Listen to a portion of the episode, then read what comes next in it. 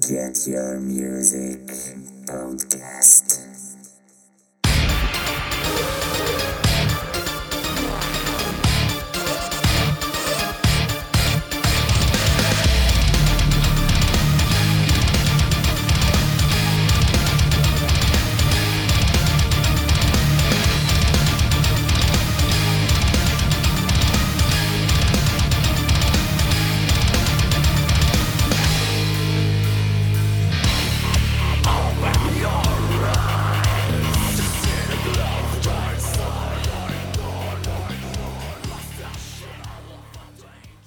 Всем привет, уважаемые подкастослушатели, любители музыки и металлхеды. Вы, наверное, не ждали, но э, сегодня выпуск наконец-таки не посвящен какой-то конкретной группе, а выпуск, который я уже давно планировал. И сегодня э, мы с вами обсудим тему, которая терзает э, российский, ну не только российский, еще и мировой бизнес в целом.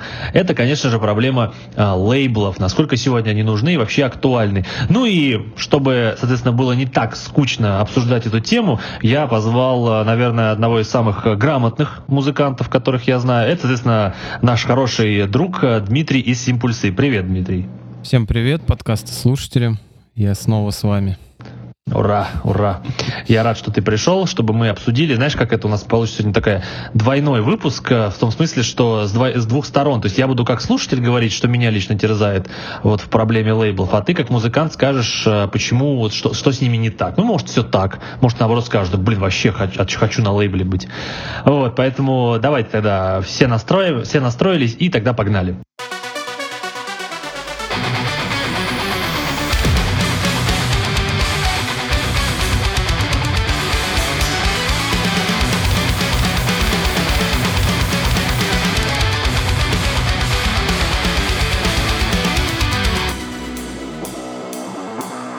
Итак, Дмитрий, давай так. Ты как музыкант, а, вот скажи, вот сейчас а, ты ощущаешь лично для себя нужду в лейблах? Ну смотри, мне, во-первых, э, хочется встречный тебе вопрос сразу задать.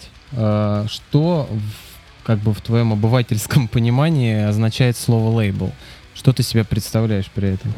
А, когда я а, рос и начинал слушать музыку, для меня вот такие названия, ну или заголовки, что типа там какую-то группу подписал Roadrunner Records или Century Media или Sumerian Records, для меня это всегда означало, что Э, группу взяла э, в оборот э, крупная корпорация. Слушай, у, она... у тебя хорошее детство было, Самерин уже был, да? Ну, я просто как бы все это читал, и для меня все это было, в принципе, не проблемой. Но я всегда вот представлял, что вот, или знаешь, когда вот я читал там историю Deep Purple каких-нибудь или Beatles, которых взяли, вот, соответственно, большая корпорация, увидела, что, ага, типа, хорошая группа, она будет известна, и мы ее сделаем известной, и будем зарабатывать на этом деньги. Для меня это было так, что, типа, в группу вкладываются деньги, то есть даются деньги ей на запись, на э, туры, на перелеты, на, э, на клипы. И группа, соответственно, благодаря этому все записывает, выступает, живет, э, продает альбомы через этот лейбл. И получается, что и группа зарабатывает, э, не тратя свои деньги, и, соответственно, лейбл тоже зарабатывает. Для меня всегда было так, что э, для группы, если ее нашел лейбл, значит, это все, это сразу деньги для группы и сразу раскрутка. Вот так это было. Ну смотри, э, вот э, в принципе, наверное, у всех такое представление было, но на самом деле все немножко не так. На самом деле лейбл это, по сути, только издающая компания. А дальше у лейбла есть еще дочерние фирмы, всякие букинг-агентства, которые уже занимаются отдельными там вопросами издания, промоушена и прочее, то есть концертов там. Угу. Представляешь? Э, и на самом деле все немножко сложнее, чем казалось. Как бы на самом деле тоже в детстве думал так же примерно, как и ты, но как э, музыканты вроде как э, такие звезды, вокруг них все крутится, и лейбл все для них делает, и все хорошо. Угу. Но вот, на самом деле музыканты это наемные рабочие для лейбла. А, очень много историй из, наверное, с середины даже двухтысячных уже приходило, когда там, например, там те же Children of Bodom, да, там, которые там со Spine Farm, по-моему, они сотрудничали, и у них были повальные контракты, что они там просто, знаешь, не вылазили из туров, не могли никак там спокойно передохнуть. Тут же они приезжают из тура, лейбл трясет, вот, вас, вот ваш контракт, в, где, собственно говоря, новый альбом, у вас там всего месяц. То есть, представляешь, люди ездят каждый день там с концертами в течение, там, грубо говоря, там Да, да. 150 дней. Возвращаясь из тура, они э, у них там буквально день на передышку, и уже за все это время, пока они ездили, они за это же время должны были уже накидать какой-то материал. То есть там. Я думаю, так и происходит обычно. Ездит группа и что-то пишет. Ну, так обычно музыканты говорят. Ну что, да, «Ой, я там езжу, там пишу что-то. Ну понятно, нет, в любом случае они, конечно, сочиняют что-то, но представляешь, то есть сам процесс довольно такой трудоемкий. И когда у тебя все в сроки упирается, то есть если ты, например, вольный музыкант, там, грубо говоря, не работающий с лейблом, э, то у тебя каких-то сроков э, нету. Ты творишь там как хочешь. Ну, получилось у тебя альбом придумать за, там, за год, да? Хорошо. Ты записал там все, сделал, Мгм. все отлично. А, допустим, бывает такое, что ну просто не прет музыкантов, и они уже не могут что-то там новое записать временно пока что там, и откладывается это еще на дольше срок. А у тебя, например, контракт, и ты будешь из пальца высасывать, то есть э, это, кстати, большая э, проблема, и с ней столкнулись многие известные группы, которые уже выпускали, например, э, там пятую, шестую пластинку, грубо говоря, да? Ну, кстати, Children of Bodom, по-моему, с этим и столкнулись, когда они там каждые два года выпускали альбомы, и в один момент просто начало чувствоваться, что группа устала. Уже чувствовалась усталость в музыке, когда уже, ну, не звучало. Это а так я тебе круто. так скажу, они просто уже брали похо- свои рифы, просто, грубо говоря, там аккорды местами меняли, солячки там нотки пару нот местами меняли. То есть структуры брали уже наработанные годами. Э, И уже это было не творчество, а процесс такого копипаста сплошного. А, есть, слушай, наверное, Children of Bodom, знаешь, когда началось? Когда, помнишь, они Blood Drunk ну, выпустили? Blood Drunk, это, наверное, все. Вот. Это было а потом пошло вот точно. это Repentless Restless Forever, вот этот альбом пошел, и дальше вот это вот уже чувствовалось, что уже все, как бы группа выдыхается. Ну, я так думаю, что э, если бы такого повального вот этого давления лейбла не было на них, да, то они, может быть, с перерывом в 3-4 года, но выпустили бы достойный альбом. Я так думаю. Но бывают же, слушай, группы даже крупные фирмовые, которые на лейблах, они выпускают альбомы в 3-4 года, бывают, ждут. А, или это, Ну, или как это вообще? Это, наверное, уже изначально. То есть, э, во-первых, в известности группы упирается очень сильно.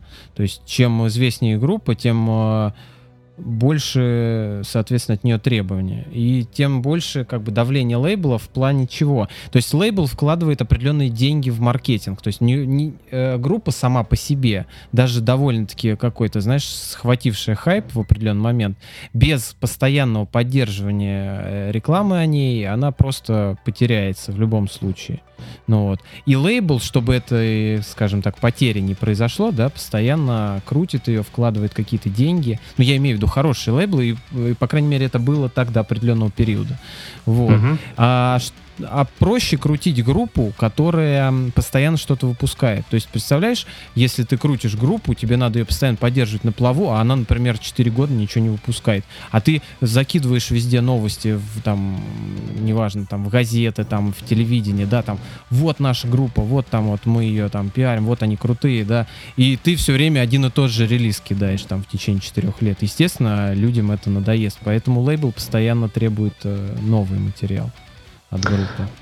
Понял, хорошо. Давай э, начнем вот прям с самого начала, вот, э, э, потому что почему я считал, вот почему лейблы это вот такая корпорация, которая делает группу, ну как в шоколад ее просто вот пускает, Э, потому что э, я много читал э, исторических э, э, статей и очень много смотрел документальных фильмов про группы 60-х, 70-х годов, когда, то есть появлялись группы Deep Purple, Led Zeppelin, White Snake, Beatles, все вот они появлялись, абсолютно от всех музыкантов того времени говорилось одно, что а, тогда молодые музыканты, они из кожи вон лезли, чтобы их заметил а, продюсер, у которого есть а, связи с лейблами, и все. Если тебя заметил продюсер, все, это, это успех. Если ты подписался на лейбл, все, это успех, потому что именно тогда так это и работало. То есть группа дает концерты, он Битлз каждый день давали а, концерты, или те же самые это, Black Sabbath каждый день давали концерты, и в один момент в клуб приходит продюсер и говорит, блин, это круто, это ново, все.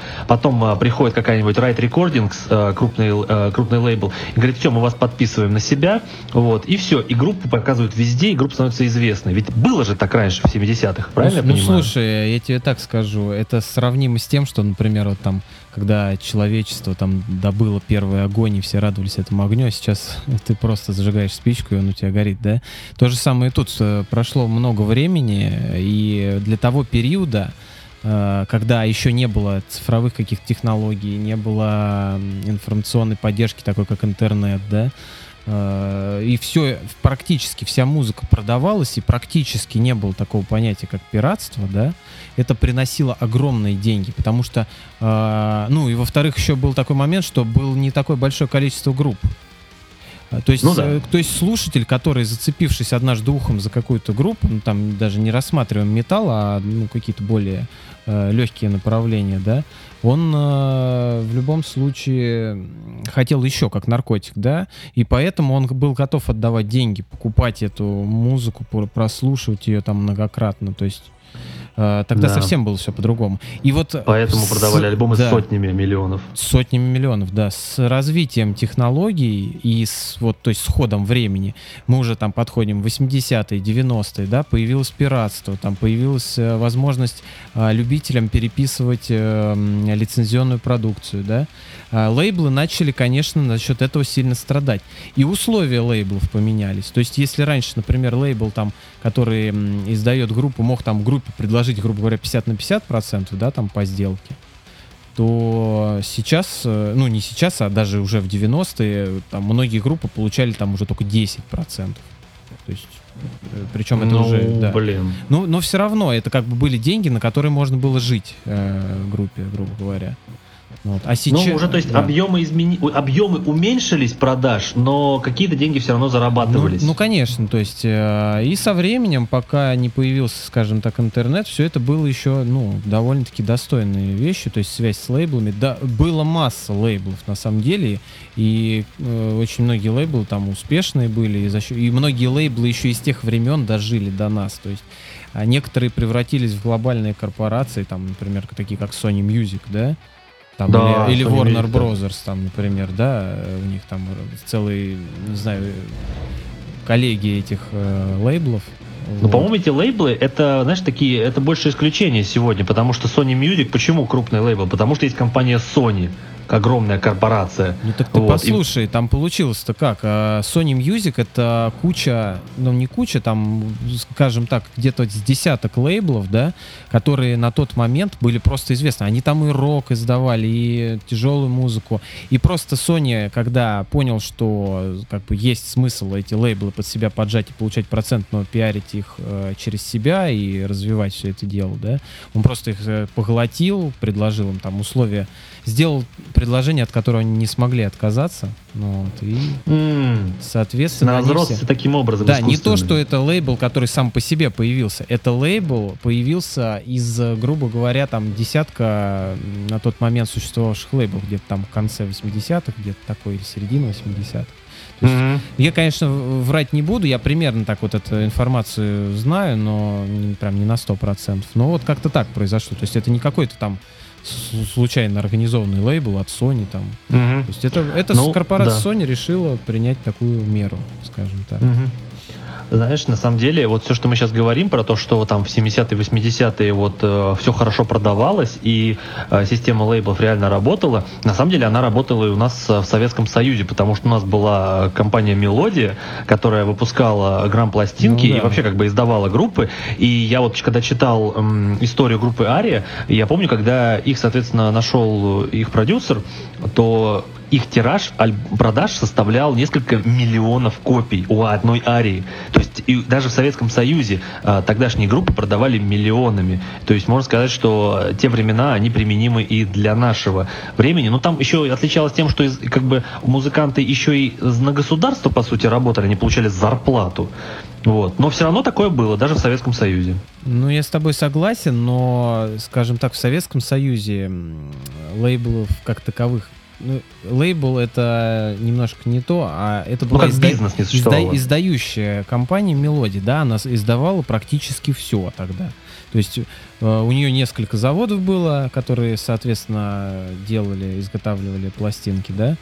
Мгм. Ну и, соответственно, ну, такого вот как бы понятия, что это был прям именно лейбл, то есть трудно назвать это. В нашей стране вообще это немножко по-другому все вообще всегда происходило. То есть сама конструкция это не совсем бизнес, это не частная контора, которая вот как в Америке там, например, любой лейбл, да, это частная какая-то контора, бизнесмен, который под своим крылом там делает, у него есть связи, которые помогают ему там все это реализовывать. Мгм. А здесь Да. все было по-другому. Да, со- согласен, но э, при этом все равно э, невозможно было в Советском Союзе какой-то непонятной группе просто взять на мелодию и прийти сказать «издай нас». Нет, это надо было э, пройти соответствующие инста- инстанции, получить разрешение, чтобы у тебя был продюсер Ну да, нормальный, ну, более на государственном уровне, скажем так. То есть это не Да. бизнес был частный, а это был как будто бы такой глобальный государственный бизнес, скажем так. Да, но если этот бизнес государственный э, замечал, то э, ты становился машиной времени, арией, мастером. Вот. э, и и так далее. государство, по сути, диктовало тебе то, что ты должен играть. То есть была жесткая цензура. Да. В принципе, лейблы э, за рубежом тем же занимались, но у них просто менее жесткая цензура была. Наоборот, у них э, приветствовалась там какая-то провокация и прочее. Самые, самые культовые группы, в принципе, были и провокационными довольно.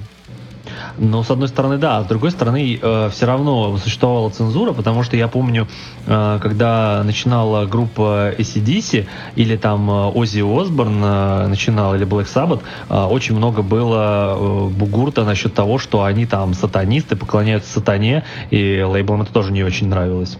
Ну как, не Вот. нравился. Лейблы всегда понимали, что черный пиар тоже пиар, да, в любом случае. Э, Это же не пригасили. Если бы это не нравилось лейблам, я думаю, что этого вообще не было бы в этих группах. Потому что те деньги, которые они зарабатывали, ну, я имею в виду группы на тот момент, э, они были огромными, и э, если бы группы как бы не дорожили этими деньгами, они бы просто Мгм. отказались бы от работы с лейблом и ушли бы, но они же остались на этих лейблах, и лейблы не закрыли как бы вот эти все чернушные вещи, там, или Скупер, там, и прочее, там, Ози Осборн, да, Смотри, давай так, э, чтобы мы э, четко провели э, вот какую-то черту. Давай так, когда надломилась лейбловая система? С моей точки зрения, я вот читал интервью Джина Симмонса из э, и он произнес такую фразу, что, мол, сегодня уже невозможно продавать альбомы так, чтобы на них покупать себе виллы и дома частные. Вот можно ли сказать, что лейбловая система, вот как способ распространения музыки, продвижения музыкантов, закончилась именно вот тогда, когда э, деньги зарабатываемые перестали быть э, как бы для музыкантов способом стать миллионерами? Да, смотря, знаешь, от чего отталкиваться. То есть, если музыкант э, задачи были именно стать миллионером, то, наверное, лейблы умерли очень давно. Если музыкант, э, скажем так, э, искал свое вот это вот творчество, создание своего творчества как способ заработать на жизнь, на то, чтобы, ну, прокормиться, ну и, соответственно, ну, жить как-то, то есть развиваться по жизни, там, как работу э, вести, то есть как любимое дело, то они жили еще довольно долго. Я бы даже сказал, наверное, до середины двухтысячных. Где-то так. Ну, ну, в принципе, группа Linkin Park в начале 2000-х вполне себе миллионы продавала. ну да. хотя ну- были подписаны на крупный лейбл. Ну, я тебе так скажу. а, раньше, раньше, а, там период 80-х, да, а, где-то 70-х, 80-х, а, можно было жить, не концертируя и только на продажах альбомов. То есть, да, там, как ты сказал правильно, там виллы строить и прочее, да. Потом пришла новая эпоха, когда люди продавали альбомы и активно концертировали для того, чтобы зарабатывать э, миллионы, да. Ну Вот. И потом уже пришла эпоха, когда люди продавали альбомы между делом и больше концертировали. И в основной заработок шел с концерта. То есть овальный тур. Это вот как раз, как раз период где-то середины 2000-х. То есть, э, да, Линкен Парк одна из культовых групп, да, продавались альбомы, да, они, я думаю, много заработали, но они больше зарабатывали уже именно э, туровой деятельностью. То есть. Да. Да, согласен. Ну, смотри, давай так, э, давай э, тезисы опишем. Э, какие вещи стали э, губительными для лейблов? Давай, ты называл пиратство. Когда оно началось? Из чего? Ну, пиратство началось с того, что появилось э, оборудование, которое позволило в домашних или каких-то небольших, скажем так, промышленных э, условиях э, быстренько копировать э, популярные там пластинки популярных групп. Даже не интернет этому поспособствовал, а просто Это вот нач- развитие технологий. Да, это началось еще, блин, наверное, с середины 80-х где-то. Ну, Вот ты это говоришь, ты это говоришь, я понимаю, что это и у нас тоже было. У нас же тоже так делали. Ну, слушай, раньше были такие палатки, я еще даже зацепил, э, когда стояли прям на улице киоски, приходишь э, туда, там продаются кассеты, ну и ты не можешь понять, э, лицензионные они или нет. И тебе типа там говорят, вот есть вот, например, там новый альбом Аллы Пугачевой, там такой-то вот, и стоит он там, например, э, 15 рублей, да? Да, А было есть классно. э, вот такой вот альбом Аллы Пугачевой. Это этот же альбом, но стоит он уже там 8 рублей. И ты такой думаешь, блин, а почему бы мне не купить э, два по 8, чем один за 15, да? Ну да. То есть и вот в эти моменты как раз это вот уже, уже это все хорошо проявлялось. Такие лоточники стояли на рынках очень много. То есть там были, когда уже появились и видеокассеты, если помнишь, там тоже было много пиратки, там по, по, не помню, Да. по 80 рублей кассеты вот эти вот. Классно было. Это были бешеные, в принципе, бабки. Ну, там, я не помню, там уже, там еще даже э, не то, что рублей было, а, по-моему, там 80 тысяч это стоило. То есть такие еще деньги-то были.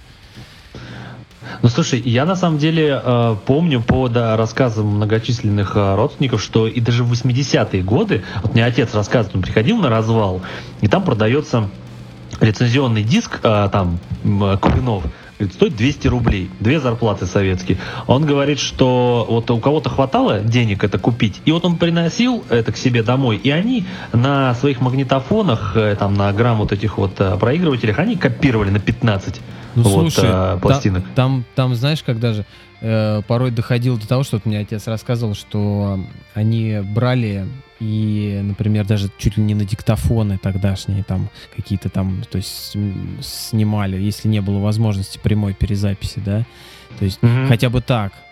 То есть э, до такой степени хотелось людям слушать музыку, и неважно было какое качество, лишь бы хоть какое-то было. Ну вот, и переписывали и так, и сяк, и потом эти копии кому-то еще переписывали. Ну, то есть там э, в конечном варианте до людей доходили, там, знаешь, все равно, что вот как сейчас слушайте, там, например, MP3 запись, там 56 килобит э, в секунду. Да. Качество, то есть и люди, то есть довольствовались этим, и этого вполне им хватало. А ты сам где покупал э, пиратскую продукцию в Рязани? Ну, слушай, э, я, ну, как смотря в каком возрасте. Ну вот мне, я, например, э, диски начал покупать э, откровенно пиратские, когда мне было уже лет 14. Я вот э, жил вот в Подмосковье, и у нас в центре города, вот я живу в Королеве, у нас в центре города был торговый центр, назывался Сатурн. До сих пор он есть. И вот там при, заходишь, и там на первом этаже прям стоит Такой маленькая... стеклянный маленькая киоск, да? Да, Того. стеклянный киоск, как бы маленькое помещение, сидит чувак на, этот, на табуреточке, вот, и ты ему говоришь, отдайте мне вот это, и там, знаешь, он тебе дает, типа, а, Нирвана, все альбомы 320 килобит да, да, MP3. но это- нет, это ты уже прям, знаешь, это уже более поздняя эпоха пиратства. А я вот только так застал. Я, я еще на кассетах покупал пиратские. То есть это вообще было Магнитофонные, да, вот эти? Да, еще где-то 98-99 год я уже И начинал. как тебе было? Ну, слушай, э, для меня вообще мне было пофиг. Я, я покупал все. Тогда я А разве первый что-то раз... продавалось достойное? А, да слушай, конечно, металла было намного больше. И э, любой любитель металла, пришедший в то время к любому э, лотку, где продается вообще музыка, да, всегда мог что-то найти. То есть были, Клево. э, да, были и Мановар, и Iron Maiden, то есть э, там Gamma Ray, я там Blind Guardian находил. Это были причем попсовые киоски, не то, что там специализированные какие-то бутики тяжелой музыки, да, а приходили по- вполне попсовый киоск. То есть э, э, рядом стоят кассеты, сборники «Союз», например. Ну, все, наверное, знают. Да, такие. да, да, да. Там конечно. Союз 38 выпуск, там а, новые хиты, там Аллегров, э, Аллегрова, там какие-нибудь, не знаю, там Филипп Киркоров. И тут же прям с ним по соседству стоит, э, например, какой-нибудь э, Blind Guardian, там, например, альбом.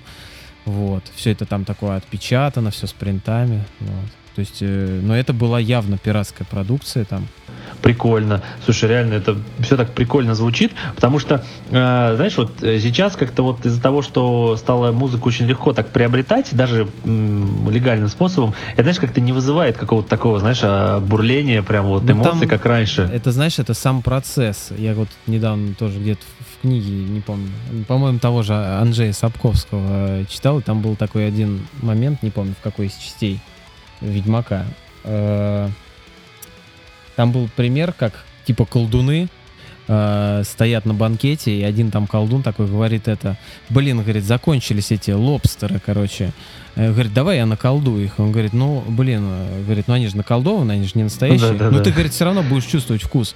Он говорит, я, говорит, даже могу наколдовать, чтобы ты просто чувствовал вкус, и не надо было бы брать их из тарелки, да? Он говорит, да нет, тогда никакого кайфа. Нужен кайф именно от действия, то есть от процесса вот этого. И вот э, мне вот это почему сразу сцену вспоминается. Тут то же самое. То есть надо было накопить какие-то деньги, э, даже, Да. даже на пиратскую продукцию надо было накопить какие-то деньги, прийти, собраться там лютой зимой, доехать э, до какого-то там магазина или дойти пешком. Ну вот, э, потратить найти, прийти, знаешь, с таким ощущением, а не закончился ли этот альбом? Ты приходишь Да. и такой, э, ну я вот помню, когда еще совсем мелкий был, там я любил очень творчество группы Bumfunk MCs, вот, и я Отлично, покупал отлично. их кассеты, ну вот, и я приехал, я помню, что вышел альбом, вот этот Back to Back, по-моему, назывался, если я не ошибаюсь, и я узнал, что он вышел, по-моему, 99-й, что ли, год был, и я такой приезжаю, э, я видел его вечером, там, накануне, у меня денег не было, я там у отца выпросил эти чертовы, там, 24 или 23 рубля, что ли, он стоил, ну вот. Я приезжаю в этот лоток стеклянный, подхожу и вижу там вот какой-то, знаешь, типа э, сборник ремиксов их, а этого альбома нет. И я такой, а а есть э, вот этот альбом, значит, Back to Back? Они такие, все, он кончился. И ты Блин, такой, слушай, и ты такой, блин, а когда еще подвезут? Ну, вроде как на следующей неделе, там, например. И ты такой, блин, что Да. делать? То есть, представляешь, не ты один такой, то есть вечером шел, увидел альбом, а кто-то вечером шел и купил его сразу, например. А, а этих э, людей был там с десяток или с два десятка. Сколько они там копий привозили? Н- Не сто же там привозили ограниченно Согласен. там штук 15-20 и распродавали их быстренько и все. А ты сидишь такой грустный и через нед- и потом ждешь, когда же это, блин, гребаная неделя. То есть настолько, люби... э, настолько была любовь такая вот к музыке, к определенным вещам, там, к любимым группам, фанатизм был такой, что ты, блин, там чуть ли каждый день, как, не, ну, знаешь, как каторга, типа, блин, я не купил новый альбом, когда там сегодня среда, а он в понедельник приедет только. И, короче, ты бежишь в воскресенье, чтобы убедиться, что его, может быть, вдруг подвезли пораньше, убеждаешься еще раз, что его не подвезли, потом идешь в понедельник, и тебе та же тетечка, тетечка-продавщица говорит, что, или мужчина, не знаю, там по-разному бывало, а, говорит, что, ой, а на четверг перевезли завоз. Блин, это реально очень, знаешь, так эм, такое, знаешь, такое ламповое такое вот прям воспоминание, потому что вот сейчас даже вот э, когда заходишь в магазин, любой металл-магазин, у нас в Москве их очень много, э, заходишь, э, начинаешь что-нибудь искать. Спрашиваешь, типа, а у вас есть этот альбом? Тебе говорят, нет. Ты говоришь, вообще похрен, ну и ладно, что и нет. То ну, есть даже вот, скачаю. Ну не то, чтобы даже Или с официального но- сайта можешь заказать группу его. Можешь, да, то есть э, возможности куча сейчас приобрести, но, понимаешь, даже вот лично для меня сам процесс, он э, как-то потерялся, потому что э, реально вот раньше это все было очень здорово, а сейчас я прихожу в магазин, я, например, иду с четкой целью купить альбом. Вот последний диск, который я купил, это был диск группы Imagine Dragons. Я приходил, помню, говорил, есть такой диск? Они говорят, нет. Я такой, «Пф, да и похрен вообще. Ну, то есть, настолько было уже все равно. Я не знаю, пл- плохо это, Но хорошо, нет. опять-таки, смотри, раньше ты приходил купить э, какой-то альбом для того, чтобы послушать его. А Да. сейчас ты, в принципе, э, по большому счету, особенно это касается русских покупателей, да, которые еще пока покупают музыку, там не, не, не многие, да, но сейчас, конечно, эта ситуация чуть-чуть меняется в лучшую сторону. Но опять-таки, в основном диск или что-то там, пластинку, да, покупает русский покупатель только для того, чтобы поддержать группу, да. То есть, если ты приходишь э, и покупаешь диск Imagine Dragon, да, там хорошая да. очень группа, э, то ты, по сути, ну, типа как бы хочешь выразить им дань своего уважения. Но опять-таки, ты покупаешь только лицензионный диск, да. Угу. А раньше было все равно. Ты идешь послушать музыку, и тебе не важно, пиратский он или лицензионный. Знаешь, как еще было обидно, когда покупались видеокассеты той же Арии, например, э, написано новый концерт, э, например, в Олимпийском, да, там Ария, новый концерт. И я покупаю эту аудиокассе... О, видеокассету, прихожу домой, она такая вся красиво упакованная, там даже какая-то такая обложка уже, ну, то есть там вкладыш какой-то внутри лежит, ты думаешь, блин, вот она, лицензионная кассета вставляешь ее, а там зала съемка. С одной камеры. И звук тоже с этой камеры. И ты такой, вот этот э, я попал. Ну вот, еще тогда можно было даже принести обратно, то есть э, кассету, можно, сказать, да. вы что мне впарили, это же вообще лютый пиратство. А стоило она там, например, 200 рублей. Это было очень много. Да, было очень много, но э, да, ты знаешь, ты совершенно прав. То есть, ну, для меня лично э, сейчас э, покупка диска даже не по большей части поддержать группу, а знаешь, просто чувство, ну, что просто у тебя есть этот диск. То есть я лично покупаю диск э, просто, чтобы он у меня был. Отдать дань. Ну, типа того, знаешь, это просто как, у меня сейчас это как полисборники. То есть э, я группу поддержал как? Я э, купил э, в iTunes, э, в Bandcamp, там футболку заказал, ну, бывает бывает в редких случаях. А диск это просто, знаешь, как бы поставить себе галочку, что это признак того, что группа мне очень понравилась. Вот я покупаю этот пылесборник в виде диска, и это для меня галочка, что да, группа понравилась. То есть у меня здесь лежит э, за спиной э, пачка дисков российских групп, просто как э, э, пункт того, что эти группы меня настолько пронзили, это что еще я раз подтверждает, что наша группа тебе не очень нравится. На самом деле, э, э, с вашей группой и со всеми остальными примерно примерно одинаковая ситуация. Это просто потому, что я просто ухожу от покупки дисков, к сожалению. А, Или к счастью. Есть, возможно, к счастью, но к сожалению. Но просто как бы Imagine Dragons это была моя первая покупка за год под дисковое. Все остальное в цифре покупал. Ну, вот. а... послу- слушай, вот по этой теме, кстати, интересное тоже наблюдение. А, я заметил, что покупка дисков это проблема, ну, как бы уход от покупки дисков это не, даже не проблема, а это счастьем становится не только для самих слушателей, да, но и для музыкантов. Потому что, вот, например, а, нам пишут периодически из-за рубежа, да, например, а, есть ли возможность приобрести ваш диск? Мы как бы сразу человека отсылаем на электронные продажи, то есть именно на электронные версии наших альбомов, да. А он говорит, нет, нет, нет, мне нужен именно диск. И вот это целая эпопея. То есть э, ты не будешь заведомо диск продавать, э, ну, дорого, да, там есть у него определенная цена, э, которая там... Да. Потом тебе нужно съездить на почту. О, Потом да. тебе нужно с этого человека объяснить этому человеку, что доставка в его страну из нашей страны обходится довольно дорого. Причем есть такое понятие, как отправка печатной продукции.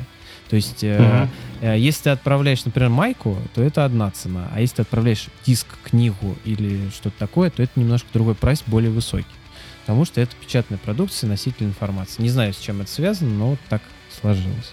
Это, я тебе скажу чисто юридически, это есть э, у нас э, э, единый таможенный тариф, такой правовой документ, вот, и там прописаны просто вся, вся процесс, весь процесс растаможки, затаможки и всякое ну, такое. Ну тебе вот, как, это просто как юристу виднее. Я тебе просто говорю, что это чисто для а, разделения того, что вот э, проходит таможню и не проходит. Вот. Это чисто так. Согласен. Вот. Ну, как бы от этого ситуация для музыкантов и слушателей не меняется. То есть они встают перед проблемой. То есть диск, например, стоит там 200 рублей, да? А его отправка, например, 400. То есть, и, в общем, диск уже начинает стоить 600 рублей для того, кто его покупает. И бедные, слушай, бедные музыканты, которые еще отправляют за рубеж, да. им еще надо постоянно таможенные декларации заполнять. Ты когда-нибудь это делал? Э, Конечно, да мы отправляли кучу дисков. И знаешь, какая... Единственное, когда это классно делать, это вот когда у нас, например, в Японию скупали диски небольшими партиями, там по 100 штук, например, да? То есть у нас там был такой свой человек, вот, а он у нас покупал значит, диски партии, и, соответственно, отправка и что-то там еще, он все брал на себя. Он прекрасно понимал, и мы такие идем с этой сотней дисков, с огромной коробкой, которую даже одному довольно тяжело тащить, да, и на почте все это с удовольствием делаешь, и ты еще в большом плюсе остаешься. Вот это да. А когда ты отправляешь по одному диску, э, например, едешь на почту, один диск тебе надо в Чехию отправить, другой диск тебе надо в Германию отправить, третий диск тебе надо в Америку отправить, да? И это целый попей. Ты торчишь там часами ради... э, и это уже делается не ради денег, по большому счету. То есть ты там зарабатываешь эти 100 рублей. Но вот э, делается это больше из принципа, потому что человек настолько уважает твое творчество, что готов купить твой диск, да? И ты уже чисто из, вот из этих чувств едешь на эту почту, отправляешь это все. Это дико приятно, что покупают, но Мгм. это очень трудоемкий процесс. Поэтому иногда э, мне кажется, что э, лучше уж купите уж электронную версию, и нам поможете и облегчите ситуацию, да. Вот. И лучше мы это время, потраченное на почте, потратим на создание новой музыки, например, да. Мне вспоминается, знаешь, вот э, бедный Владимир Лехтинин, который на своем стоял долго. Говорил, нет, только цифровой релиз, вот только цифровой. Доконали его до того, что он сказал, хрен с вами, напечатаю диски. И он недавно выкладывал сторис, где он сидит, короче, с пачкой дисков на почте в огромной очереди. И мне так его жалко стало, просто. Ну слушай, мы просто не делали таких фоток, поэтому... Но ты понимаешь, да, как да, это? конечно. А там еще же проблема, что отправить этот диск, это если ты что-то не так напишешь в таможенной декларации, так иди ее перезаполняй. А, Это просто мне вот рассказывали тоже ребята, вот э, Биорн из Тамбова, тоже они говорят, на этой почте с этими декларациями, с этими заполнениями, они просто затрахались уже. И уже просто когда идешь, как знаешь, как на работу. Ну, на самом деле, э, эта проблема и есть решение, насколько я знаю. Просто, честно говоря, я не заморачивался настолько, чтобы к нему прибегнуть. А, Есть- именно. Есть э, ресурсы, которые занимаются распространением дисков. Ну вот. Но они обычно работают уже с группами, которые э, известны. Ну, это, это типа дистрибьюторы определенные. То есть э, это А, то же ну, самое. круто. Кстати, эти услуги есть, по-моему, и даже у Bandcamp. То есть ты можешь э, отправить определенное количество мерча или дисков, да, то есть разово.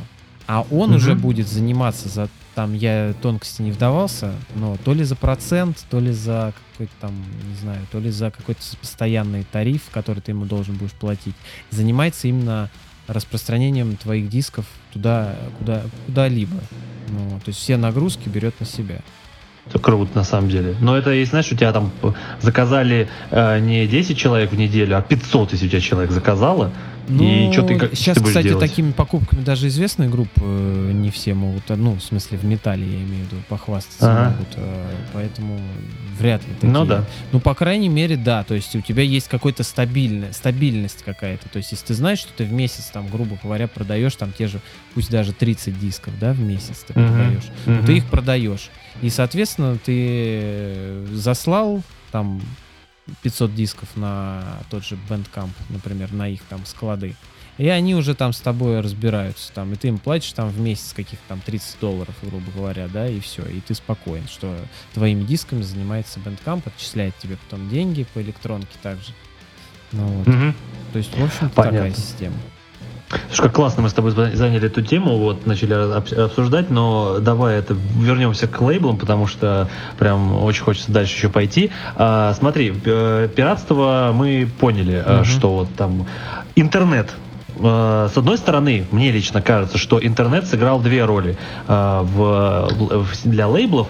Это как положительную, так и отрицательную. Положительную в том смысле, что придумали такие вещи, как э, iTunes, Bandcamp, Google Play музыка, Яндекс музыка. То есть интернет позволил продавать в новом формате музыку, то есть в цифровом. С другой стороны, появились торренты и пиратские сайты, которые просто в один момент сожрали так этот рынок, что рынок до сих пор оправляется. Ну смотри, на эту тему. э, лейбл, прежде всего лейбл, э, существует э, из-за того, на данный момент, вот сейчас, как, как я себе представляю, как работает лейбл, да, это определенные люди, у которых есть очень много связей, которые могут э, продвигать продукцию, э, скажем так, не заморачиваясь. Э, с появлением интернета, кстати, когда только начался вот этот вот подъем интернета, где-то уже середина 2000-х, такой глобальный, я имею в виду, что он у всех практически появился, ну вот, э, появилась, кстати, куча лейблов. То есть э, не то, что их убавилось, а их, наоборот, прибавилось. А, почему? Потому что в интернете появилась возможность как раз вот э, давить на молодых музыкантов, э, под, подсаживать их под себя, а, и появилась коммуникация, то есть более развитая коммуникация между людьми, э, вот этими промоутерами всякими и прочим. Поэтому в какой-то мере стало что-то проще делать, но за счет пиратства все это дело очень сильно проседало. И за счет того, что люди через интернет начали самореализовываться. То есть э, открылось окно для того, чтобы люди просто могли свое творчество поставлять на показ, да, кинуть кому угодно, и кто угодно мог бы их случайно там найти, да. Да, стало проще гораздо с лейблами контактировать в том смысле, что тебе не нужно э, брать промо-диск и отправлять по почте а лейблу. Вот, Ты кстати, можешь просто... Насчет этого. Uh, да, начинающие там лейблы, которые появились, они, да, они не требовали ничего такого. Но достойные уже, так скажем, мастодонты э, вот этого дела музыкального бизнеса, да, лейблы с именем крупные, они так до сих пор, по сей день, а, многие принимают только CD формата. Это нужно Жесть. для того, чтобы, скажем так, отсеять э, на базовых этапах самых-самых начинающих. Потому что, понимаешь, а, амбиции начинающих музыкантов, они очень сильно такие, скажем, оптимистичные, да, и они надеются, что там, переиграв, например, какой-нибудь там System of a Down, да, на уровне там э, школьной группы, да, записав демку, они уже могут отправить на лейбл, э, который, на котором сдается System of a Down, да, и он их заметит и скажет, во, какие молодцы, мы их обязательно возьмем. И чтобы исключить такую вероятность, конечно же, лейблы усложнили процесс попадания к себе даже просто на просмотр, на прослушивание. Ну, это, знаешь, это типа сейчас э, вот большим лейблом просто так ты в рот свою музыку не, по, не положишь. Да. Видимо, и, и знаешь, видимо, из-за развития еще интернета настолько много э, этим лейблам, видимо, засылают музла, э, что они, видимо, на просто поч- не могут На почтах, принять. на электронных у лейблов уже да, у крупных уже давно работают автоматизаторы, то есть авто, автоматические ответы. То есть, если ты им написал, они тебе там тут же, прям в ту же секунду приходит сообщение, и там, о, спасибо, что ты там написал, мы обязательно посмотрим твое сообщение в порядке очереди. Ну, конечно же, этого не происходит в большинстве случаев. То есть, чтобы попасть на крупный лейбл, недостаточно даже, даже недостаточно будет записать диск и отправить его надо обязательно, чтобы, как и в те самые 80-е, 70-е, тебя заметил какой-то человек тем или иным образом, либо знакомый такого человека посоветовал посмотреть на тебя этому человеку, который шепнул бы, э, так как он знаком с лейблом, этому лейблу, вот, и так только в этом случае, возможно, тебя послушают, только послушают. Кошмар, а? А потом еще ну... должны будут сказать, блин, слушай, ну вот это какое-то говно. Давай-ка не будем с этим связываться. Они такие, типа, давай, и все. И э, ответы от таких лейблов, от крупных, вообще могут приходить даже с задержкой до полутора лет. То есть музыкант, который хочет, знаешь, как поучаствовать в лотерее попадания на лейблы, даже имея очень хороший материал, в принципе, да, он должен быть готов к тому, что вот он альбом, э, все же так как э, рассчитывают, о, мы сейчас запишем альбом, давай там, и через неделю нас лейбл подписывает, и через месяц мы его выпускаем, да? Э, ну, Вообще конечно. абсолютно не так происходит. Э, человек, который записывает альбом на стадии демо, должен уже отослать, то есть у них готовый альбом записан весь полностью, там до сведения, пусть э, они уже должны его записать на диск в демо-варианте, то есть он уже должен хоть как-то прилично звучать. А еще лучше, конечно, его уже и свести. Отправить на лейбл и подождать э, практически год. То есть твой альбом готовый, ты лежи, он у тебя как пирожок горячий лежит, ты такой думаешь, блин, когда же я его людям покажу, да?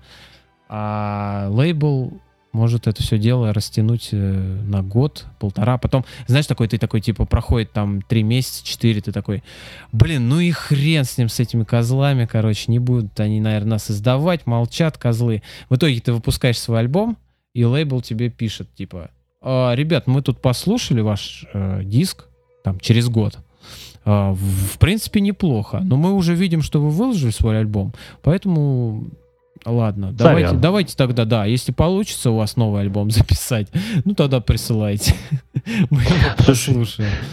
На самом деле, э, по поводу демок, знаешь, ты так вот сказал, я знаю точно, что в э, блэкарском мире, то есть блэкари, э, у них вообще нормальные отношения с лейблами, потому что э, блэкари как раз-таки очень вот этот э, постоянно используют прием, они постоянно записывают всякие демки, постоянно их отсылают и даже выкладывают на всеобщее обозрение эти э, демки на разных ресурсах, поэтому э, блэкушной группе э, подписаться на лейбл гораздо проще, потому что э, там как-то эта система вся налажена, и вот есть такой крупный лейбл Season of Mist, э, блэкушный, и там до хрена групп выпускается. У Season of Mist просто охренительное количество музыкантов и э, подписано, и вот у блэкарей как-то в этом смысле все нормально. То есть э, у блэкушников э, лейбловая система живет, процветает и вообще не парятся. Ну, я тебе даже объясню, почему так происходит. Во-первых, э, сам жанр э, блэк металла, да, по- предполагает такие явления, как фетишизм определенный. То есть э, люди именно очень сильно в предметы энергетику вкладывают.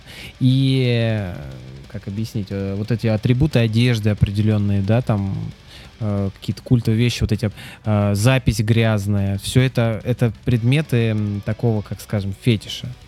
Поэтому в такой музыке, в такой среде очень продвинуты как раз продажи именно физических носителей.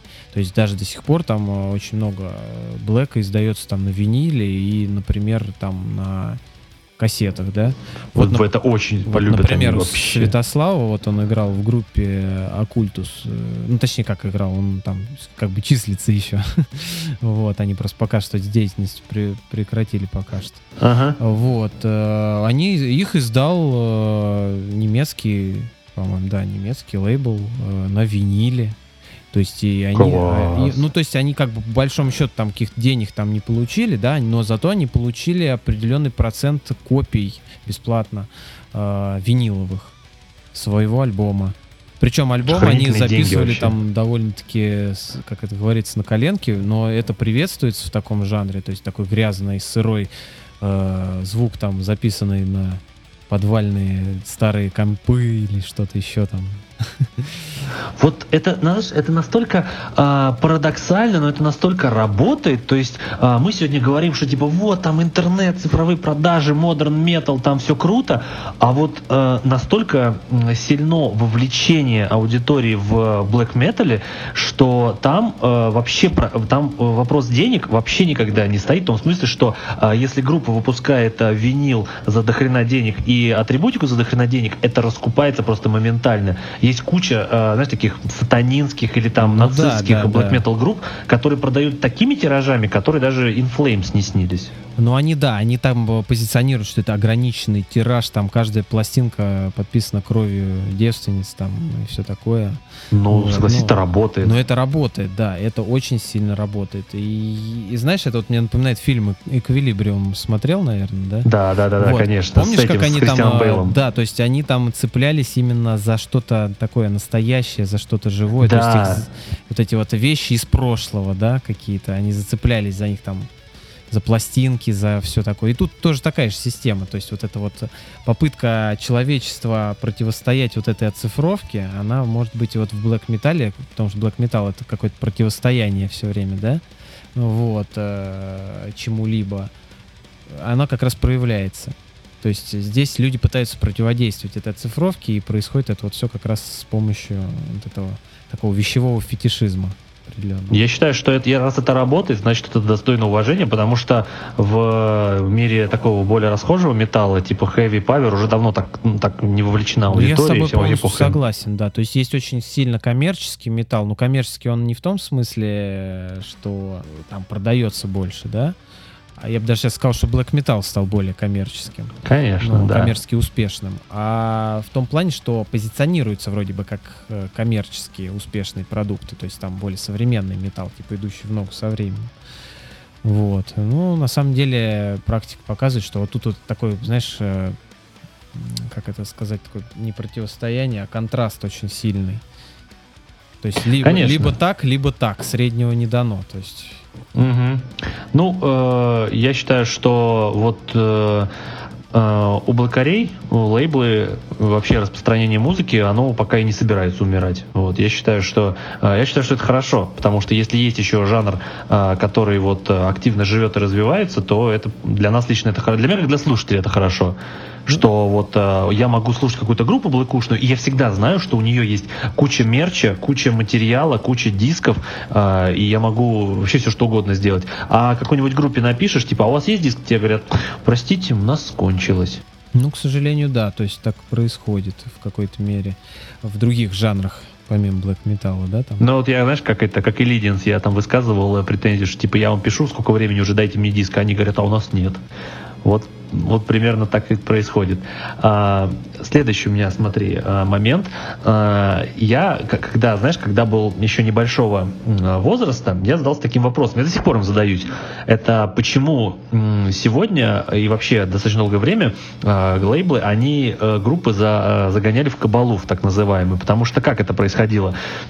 Часто, когда ты подписываешь контракт с лейблом, ты передаешь ему, вот в авторском праве есть такое понятие, как economic rights, то есть э, экономические права на свои произведения. Это означает, что ты передаешь лейблу эксклюзивные права на распространение музыки, на ее э, продажу, на печать, э, на, я не знаю, перез- перевыпуск и так далее. И многие группы э, от этого страдают в том смысле, что э, поскольку у лейбла есть права на распространение музыки, то лейбл может диктовать, что с этой музыкой делать. Например, группа Dream Theater, она свои первые там два или три альбома выпускали на лейбле, которому они просто все свои права передали на эти, на исходники, на, э, на треки, на вообще на все. И они много лет э, не могли никак э, перевыпустить эти альбомы, потому что лейбл говорил, нет, ничего не будете Ну да, перевыпускать, это контракт еще права». пять лет длится и Да, нельзя. да.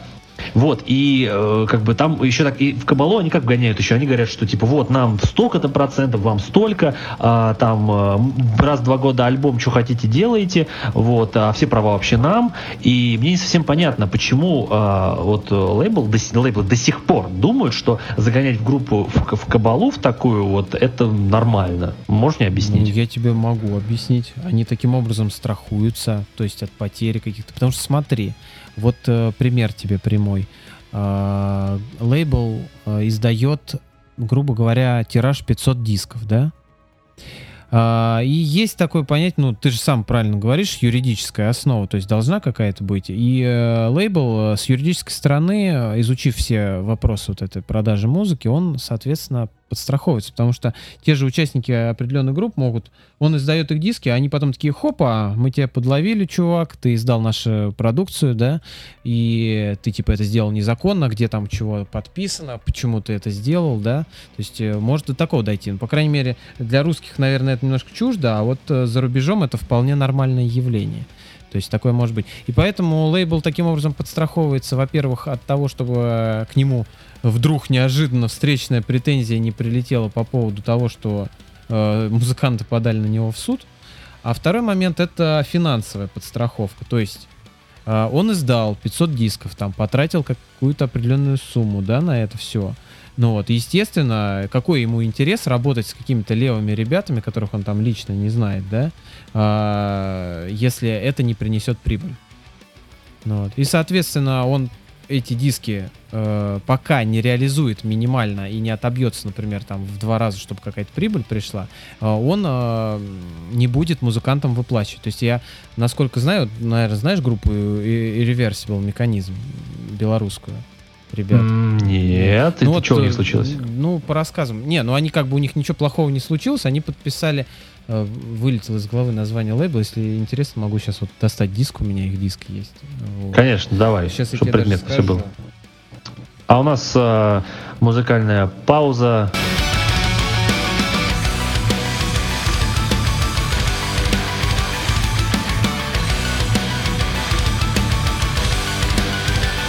Ну смотри, я, короче, достал их диск. Э, лейбл у них был Blood Music, финский. Может быть, знаешь Ага. такой.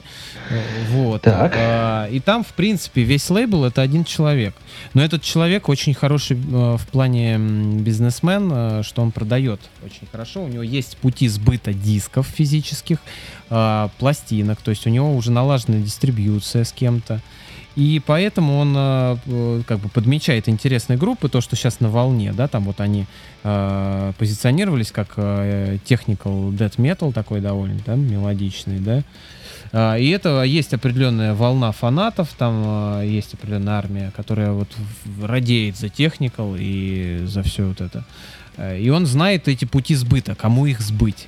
И когда он с ними связался, он им сразу, то есть сказал, вы мне отдаете свои, м, а, значит, iTunes, то есть э, бэндкампы, а, я издаю там какое-то определенное количество, там, первую партию дисков, там, тысячу, не знаю, не помню точно, тысячу дисков, да, вам отсылаю там а, из них 200, и это будет моя, типа, как бы, как зарплата вам, грубо говоря, 200 дисков. То есть вы можете их сами продать кому хотите, а, и пока с меня спроса никакого нет.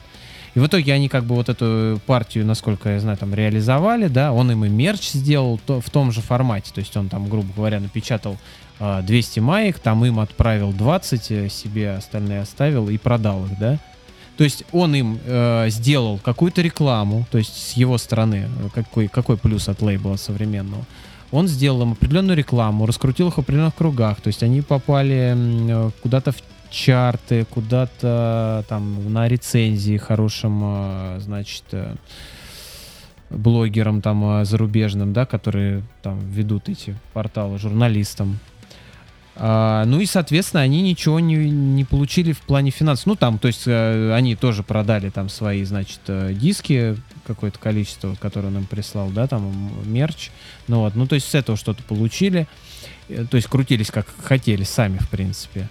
А, И потом он им уже сказал, типа, вот ваш э, релиз там более-менее успешно разошелся, и можно уже, типа, вторую партию напечатать, но с этой партии вы уже там поимеете чуть побольше. То есть он уже по- понял, что группа разошлась, они оправдали его ожидания, и теперь уже можно им немножко как бы поощрение там какое-то сделать, да? То есть как-то так происходит. э, э, Но он уже довольно известный, то есть у него уже налаженные схемы, он уже издавал там кого-то из звезд относительно таких среднеизвестных, да. А а если брать, например, начинающие лейблы, то они вообще э, боятся как-либо, э, там, не знаю, попадать в кабалу в какую-либо, потому что они могут вообще в минус уйти. Если у них не налаженные схемы продаж там и прочее, они могут тебя напечатать диски, они эти диски у них будут валяться на складу. В принципе, так происходит со всеми лейблами, практически со всеми лейблами в России. То есть они помимо того, что не то, что там, как вот у нас вот мы тоже издавались на лейбле э, на Metallic Media в Америке.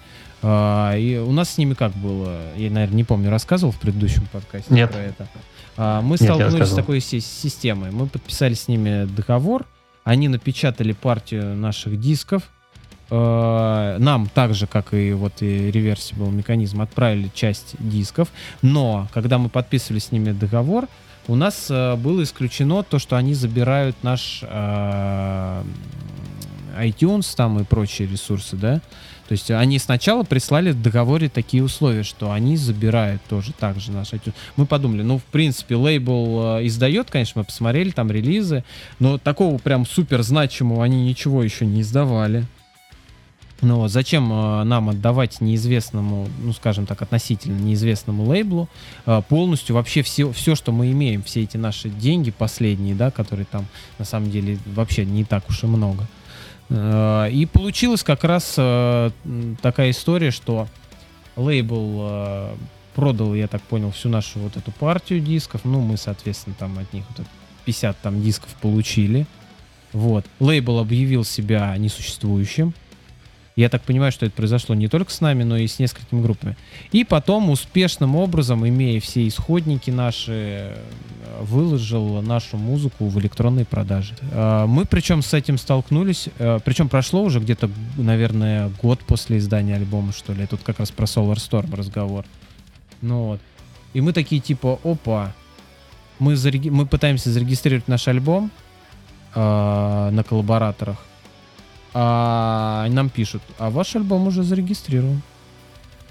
Мы такие, опа, как так? Смотрим, а Metallic Media выложил наш альбом. Так он же не имел права. Не имел права. Мы попытались обратиться к нему, а его уже не существует официально. А как он мог выложить, если его не существует? Ну вот так вот. Но это юридически как-то... Ну то есть, Если- э, знаешь, какая система у него? А, он набрал, грубо говоря, там, ну, 20-30 групп, а, напечатал диски, по- получил, соответственно, исходные материалы. Какие-то группы продались неплохо, какие-то, может быть, вообще там не продались, да? Ну вот, э, ну то есть он вложил свои деньги.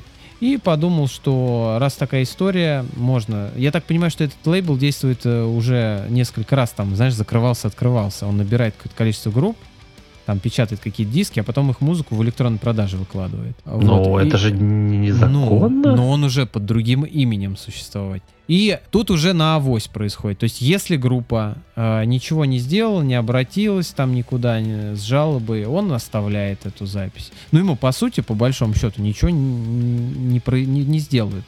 То есть судиться, там, например, русской группе с американским лейблом, который вообще никто не знает, он уже там банкротом себя объявил, да? Это, это это очень. практически нереально. Тем более там суммы такие, как бы, если бы они там нас кинули на 10 миллионов долларов, это одно. А тут такие суммы, как бы, ну, не глобальные, ради которых ты не будешь такими вещами заниматься. И они, как бы, понимая это все, действуют таким образом. То есть они взяли и просто выложили нашу музыку. Мы обратились с жалобой, мне пришлось там предоставлять, э, значит, личную информацию о себе, подтверждать, что я действительно являюсь э, там лидером такой-то группы, да. А, И только после этого это при- пришлось произвести на каждом ресурсе, там, на iTunes, на Deezer, на Google Play, там, на Spotify, там, и прочее. Какой гемор, а? Это, да, то есть э, предоставляли документы, и только после этого, да-да-да, там проходило какое-то время, каждый ресурс отвечал и говорил, да-да, мы видим, что вы действительно являетесь автором, что нам э, другой источник не предоставил никаких э, ресурсов на правообладание этим материалом, мы его удаляем.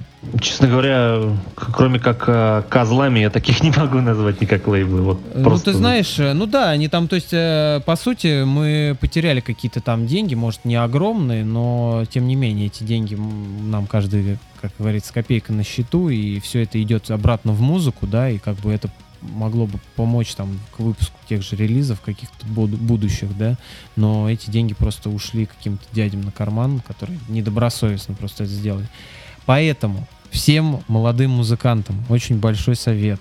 Никогда не связываться с начинающими лейблами, заведомо издающие неизвестные банды и прочее. Потому что это, в принципе, ни к чему хорошему не приведет. Функция современного лейбла — это продвижение. То есть, если вы э, связываетесь с лейблом, вы должны быть уверены, что у этого лейбла налажены контакты с э, дистрибьюцией, налажены контакты с промоушеном. То есть вы не просто так отдаете свои авторские права кому-то там налево, да, а именно уверены, что это принесет вам большую пользу. Как правило, начинающие лейблы такую, ну, таких гарантий не то что не дадут, а заведомо э, это патовая ситуация, если вы связываетесь с таким лейблом. Даже средние лейблы, которые вот э, более-менее еще там известны, вам ничего не гарантируют. А, то есть вот даже вот взять Irreversible, он, они связались как бы не с не самым, скажем так, плохим лейблом, он довольно известный в Фин- в Финляндии. Ну вот и то, как бы это, как видите, они не заработали миллионы там на этом всем. Ну, вот. Грустно. Да. А, так что либо, либо, как его, нуклеар бласт, либо ничего, как говорится. Да, бе- берите самый верх э, или крутитесь сами. Да, Вот. то есть в наше время только так. Либо самый верх, либо крутитесь сами. На самом деле, мне лично кажется, что э, лейблы, они, как сказать, они вот еще живут какими-то вот э, теми временами, когда они думали, что, точнее, раньше был как, если группа не с лейблом, то она никто. И лейблы до сих пор так думают, и вообще по-хорошему э, группа, которая, например, засылает посылает, вот как ты сказал, на какой-нибудь а, группный лейбл, который даже не отвечает. А группа же может как сделать? Она заслала на лейбл, лейбл ничего не отвечает долгое время, и группа такая, да и пошли в задницу, мы сами сможем. И интернет сегодня позволяет а, группе сделать настолько много, что а, как бы лейбл нахрен уже не нужен. Сегодня есть столько решений, что а, сегодня уже вот этот понт лейбла, что типа там мы лейбл, он уже просто не может не сработать, потому что группа сама может. Но, к сожалению, И... в умах большинства все равно вот этот а, миф о том, что лейбл, если ты попал на лейбл, то ты кто-то, а если ты не, не на лейбле, то ты еще пока что no name, да, а, он, к сожалению, еще теплится. И причем очень большого количества. Я бы даже сказал, что, скорее всего, у 50, а если не больше процентов начинающих там музыкантов э, или каких-то слушателей там, да? На самом деле, э, все группы сегодня супер знаменитые, фирмовые. Э, у них э, есть реально крупные лейблы, но эти лейблы все нашли э, большие группы только когда уже группа стала известной. Да, То я, есть, кстати, например, про это я хотел то же самое сказать. Вот я вставлю, скажу, скажу, что вот э, есть, вот мы уже упоминали группу Imagine Dragons, и они э, сначала э, были подписаны на э, лейбл Interscope Records. Сейчас они на Kid Corner.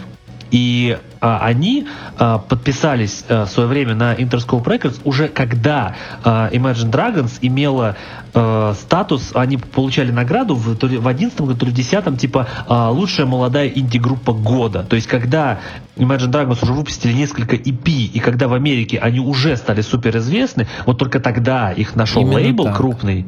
Да, на, то есть на, пришел на готовую группу, которая уже готова собирать стадионы, и они пришли на Imagine Dragons, подписались. Imagine Dragons выпустила альбом Night Visions, который разошелся по миру 20-миллионным тиражом. То есть э, группу уже знали и были готовы покупать. Или, например, группа Sabaton. Когда их нашел Nuclear Blast, они уже выпустили там Prima Victoria, Metalizer, э, Art of War, Art of War и уже уже была группа стадионного масштаба. Вот, то есть сегодня группа уже, это, ну, лейблы, поскольку это бизнес, они хотят заработать бабки, они лучше найдут группу, которая им ну, уже принесет конечно, бабла изначально. именно так. То есть э, люди, которые надеются, что они вот сейчас э, хоп-хоп, вроде бы хороший материал, ничего подобного, они должны сначала уже какую-то известность набрать. Но знаешь, в чем проблема самая большая, которая сложилась за последние там лет пять, наверное? Mm-hmm. А, интернет тоже стал покупаемым ресурсом. То есть а а, появилась такая вещь, то есть раньше был честный интернет, то есть э, где-то начало 2010-х, там вот где-то конец 2000-х, э, начало 2010-х годов, вот, интернет был честным. Это то есть, когда ты берешь э, такой ресурс, как YouTube, да, выкладываешь свое видео, покидав его по друзьям, если оно само по себе успешное, то есть такое, ну, хорошее, да, э, то оно расходится. И оно живет само собой, то есть поднимается само. То есть ничего не нужно для этого делать. А сейчас э, случилось такое, ну, люди смекнули, э, которые держат соответствующие ресурсы, да, там, люди смекнули и решили зарабатывать на этом деньги. То есть э, умышленно давится, конечно же, это не оглашается, но умышленно давится тот контент, который не вкладывает деньги в свой таргетинг. Так и есть. То есть так и есть. А если люди, э, выложив свой контент, не вложились в таргетинг, этот контент э, очень тяжело находится. То есть э, это проверенная информация. Таки, даже ресурсы, такие как ВК, там, да, они именно по той же схеме работают. То есть э, почему таргетинг стал так популярен? Потому что без таргетинга ты просто не можешь никак выбраться.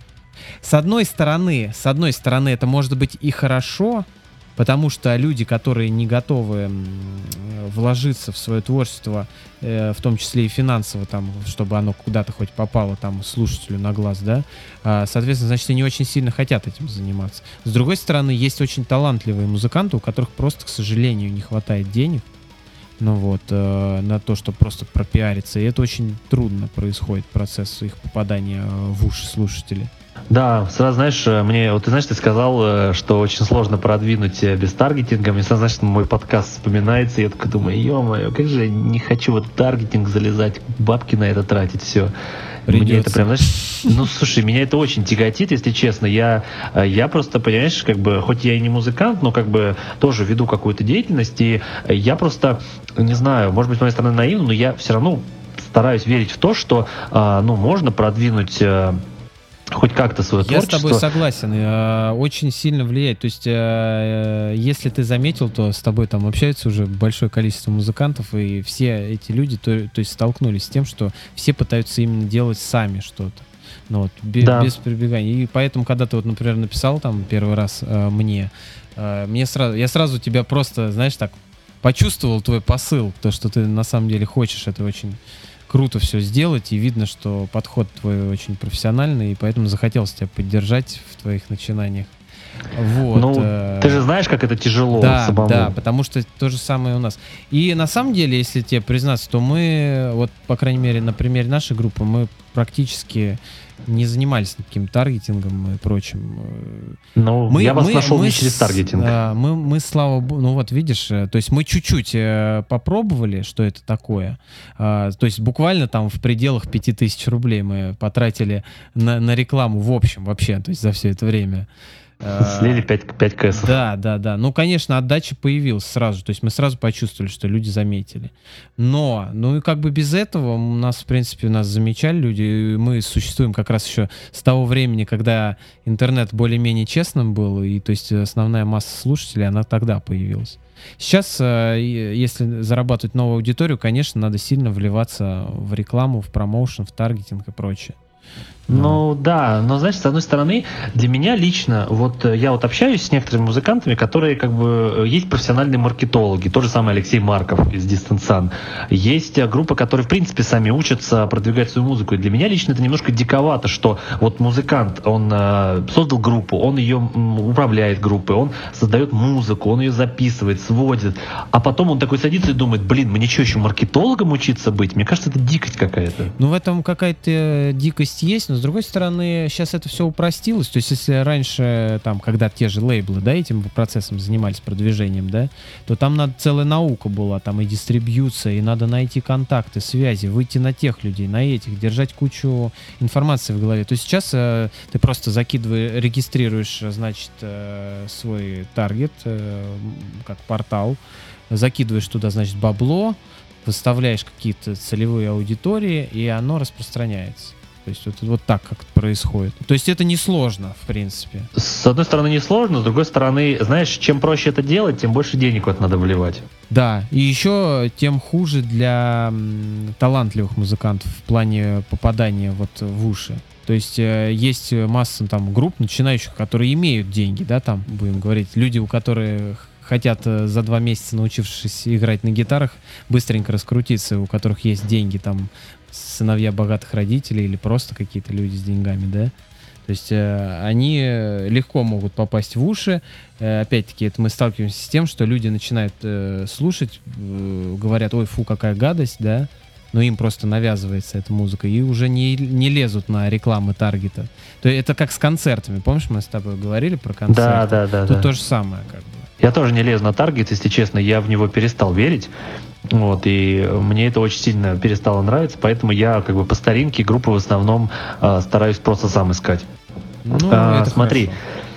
В этой связи, э, что меня лично интересует, смотри, вот э, лейблы лично, вот как я сейчас выступлю, знаешь, так это вот с одной позиции выступлю. А лейбл сегодня в классическом понимании, он э, как, как понятие, как вид деятельности, он, мне кажется, уже изжил себя. Это уже такой, знаешь, пережиток 20 века. Сегодня есть такие вот площадки у нас, как iTunes, Spotify, Deezer, Google Play Музыка. Можно ли сегодня сказать, что эти площадки с, собой э, заменяют лейблы и становятся вот такими э, лейблами 2.0, э, которые распространяют твою музыку, и тебе не нужны лейблы старого формата?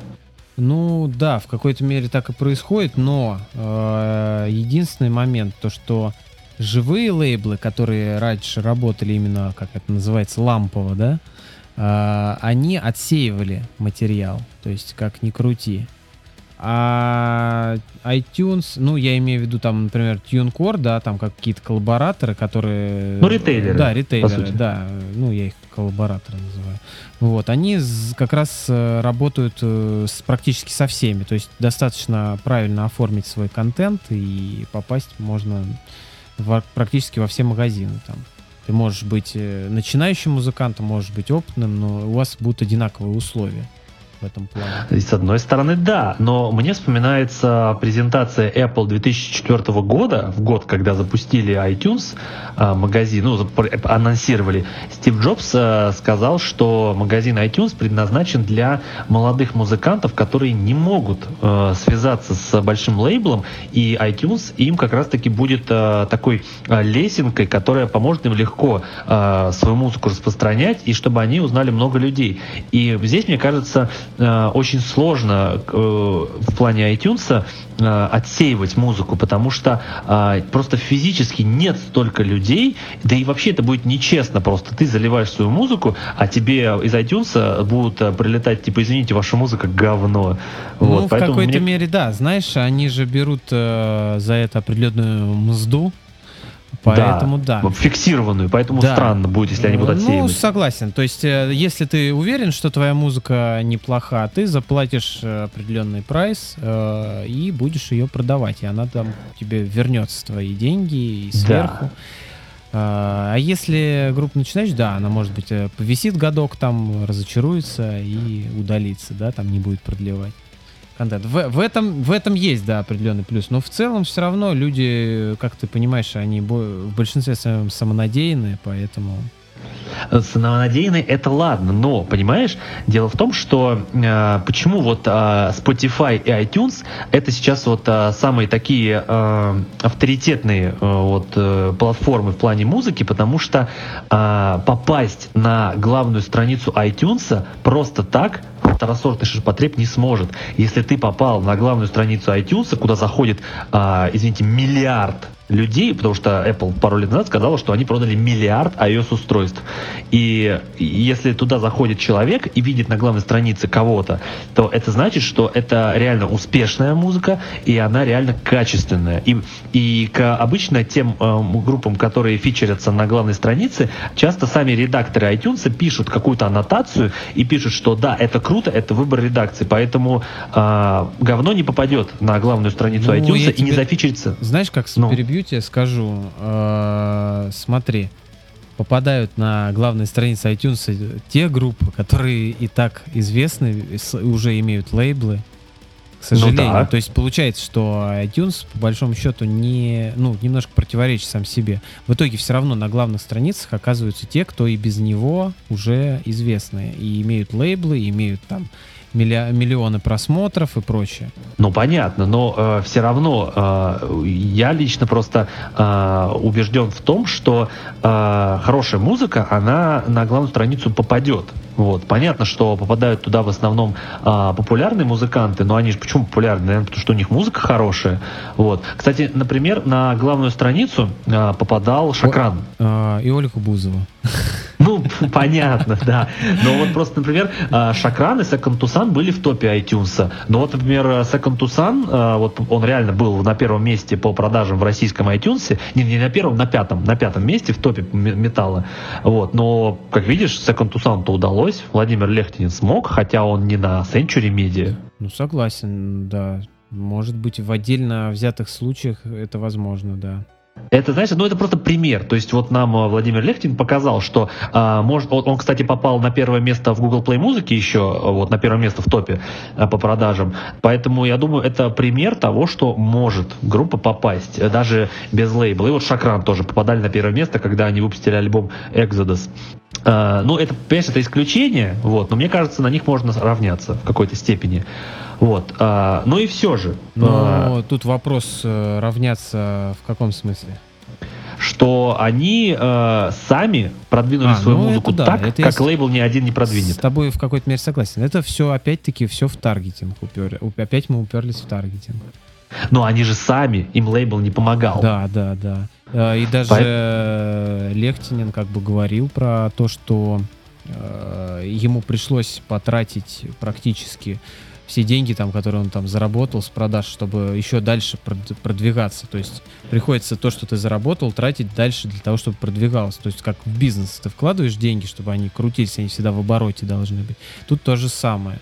То есть, если ты чуть-чуть остановишься и заберешь эти деньги себе, там, на другие цели, а не на рекламу, да, то процесс может приостановиться. И ты опять немножко заглохнешь. Поэтому тут постоянно, постоянно надо крутить. То есть, по сути, э, то же самое, что и с лейблом. Лейбл тебя крутит, ты ничего не получаешь, все получает лейбл.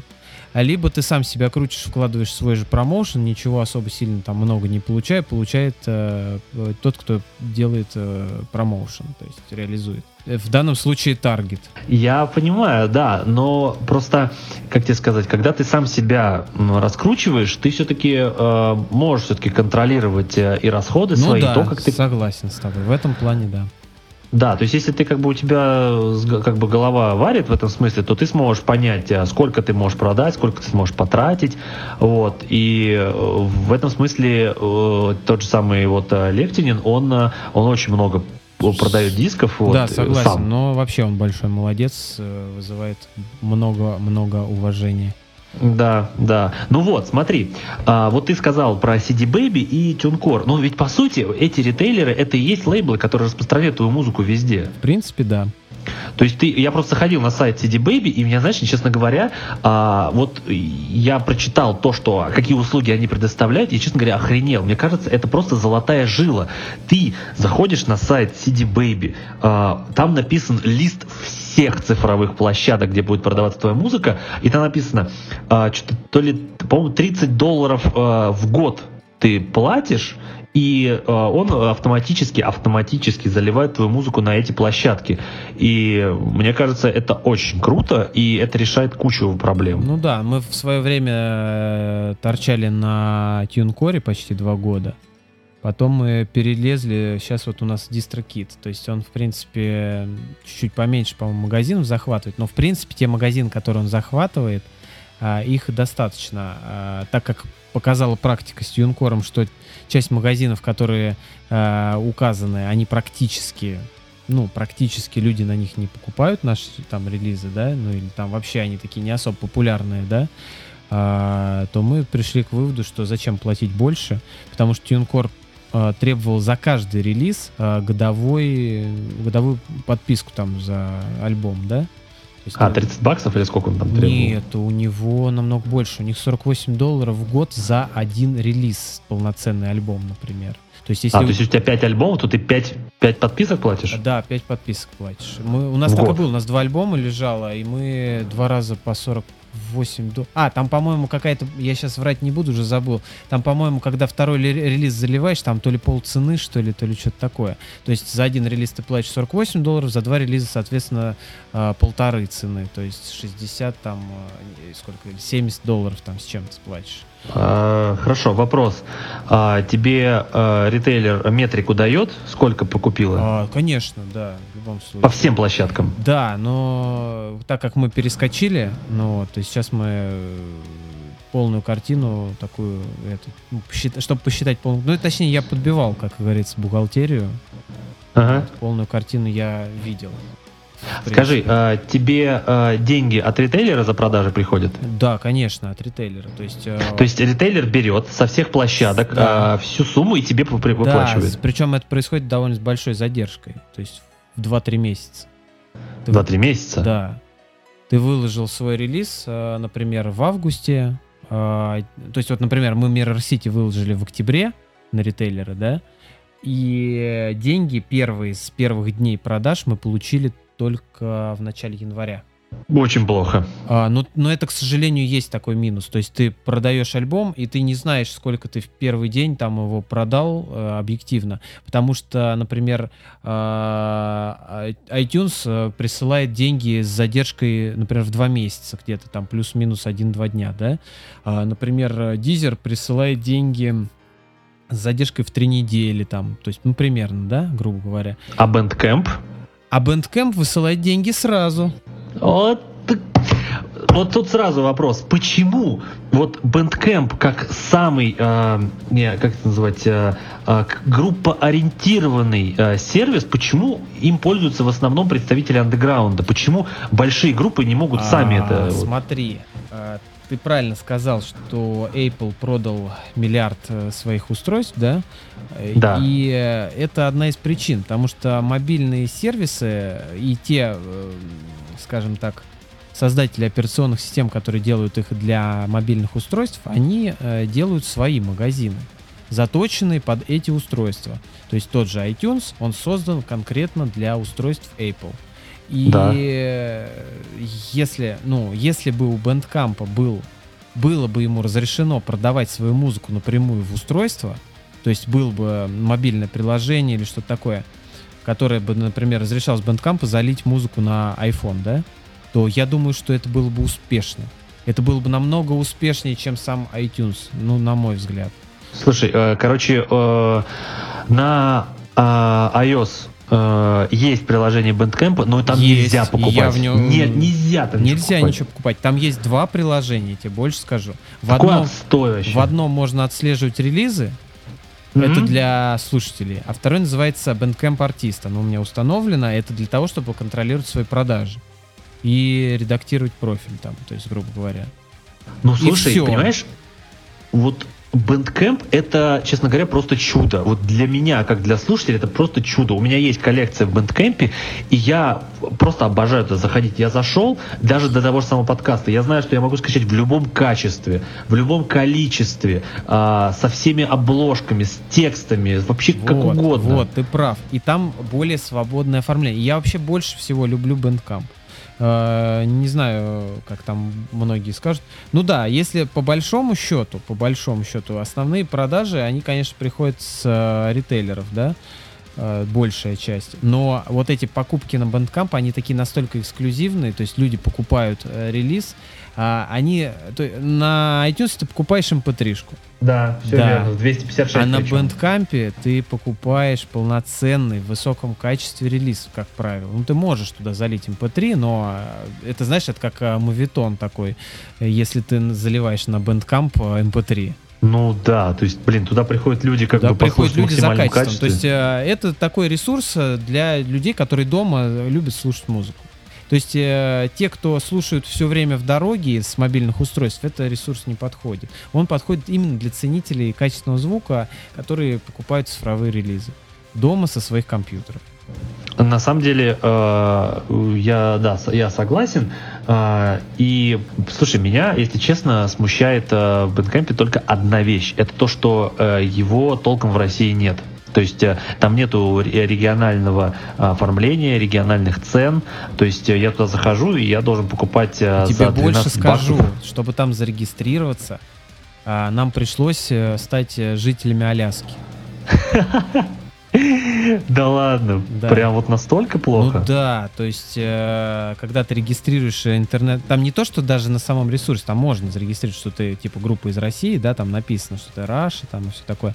Но когда ты привязываешь электронные кошельки, а, например, вот э, тот же PayPal, а, то тебе приходится там немножко, по крайней мере, раньше так было. Сейчас я не знаю, а, э, PayPal он до определенного момента же не был официальным на России, в России. Сейчас он, по-моему, уже Щас- официальный. Сейчас есть. Да, он сейчас есть, то ли есть, три, есть, да. то ли то ли два, то ли три года он уже официально в России существует. Но раньше, когда вот мы регистрировались, а, это была целая эпопея. Я практически юристом стал, чтобы узнать, как можно, как можно вообще продаваться вот э, на Bandcamp. И пока мы там создали этот PayPal, пока мы, м, э, значит, привязали его к этому Bandcamp, пока мы там все это сделали, на тот момент это было довольно проблематично. Не, сейчас все гораздо Сейчас проще. все я стало, даже да, сейчас немножко этим. проще стало. Я сейчас могу зайти на этот PayPal и э, просто одной кнопкой с него оплатить. Там можно... Раньше там нельзя было даже пополнить счет, он не был на русском. Сейчас Ну, Да, вообще да, все сейчас есть. все круто стало, да, согласен. У меня Да. приложение стоит, я там с отпечатка пальцев захожу и прочее, смотрю свой баланс. Сейчас стало все проще, но это когда ты прошел вот этот весь тернистый путь, как все это сделать. Сейчас уже просто сидишь как бы и какие-то там минимальные дивиденды эти все снимаешь просто двумя нажатиями клавиш. Ты знаешь, э, я с этим, я с тем же самым столкнулся, когда, знаешь, начал подкаст делать. Я такой сижу, думаю, так, а как его выкладывать? И я просто столько, просто, знаешь, чтобы залить его в iTunes, это настолько а, неочевидная вещь. То есть сейчас, знаешь, сейчас те, кто на меня подписался в iTunes, а, они просто видят, что вышел новый выпуск, о, им классно. А как это сделать было, это была целая наука Да, тоже. да. И при этом туториалов, как э, выложить э, в iTunes э, подкаст, например, э, их не было на русском, я читал это все на английском, и э, просто вот э, перечитал кучу вещей, там вот э, про эти RSS-ленты дебильные, Вот, поэтому, ну, теперь тоже, знаешь, так сидишь, так смотришь метрику свою, там тебе классно, по циферке там растут и всякое такое. Вот. А, в общем, давай сейчас мы сделаем а, перебивку и будем а, закруглять всю эту тему.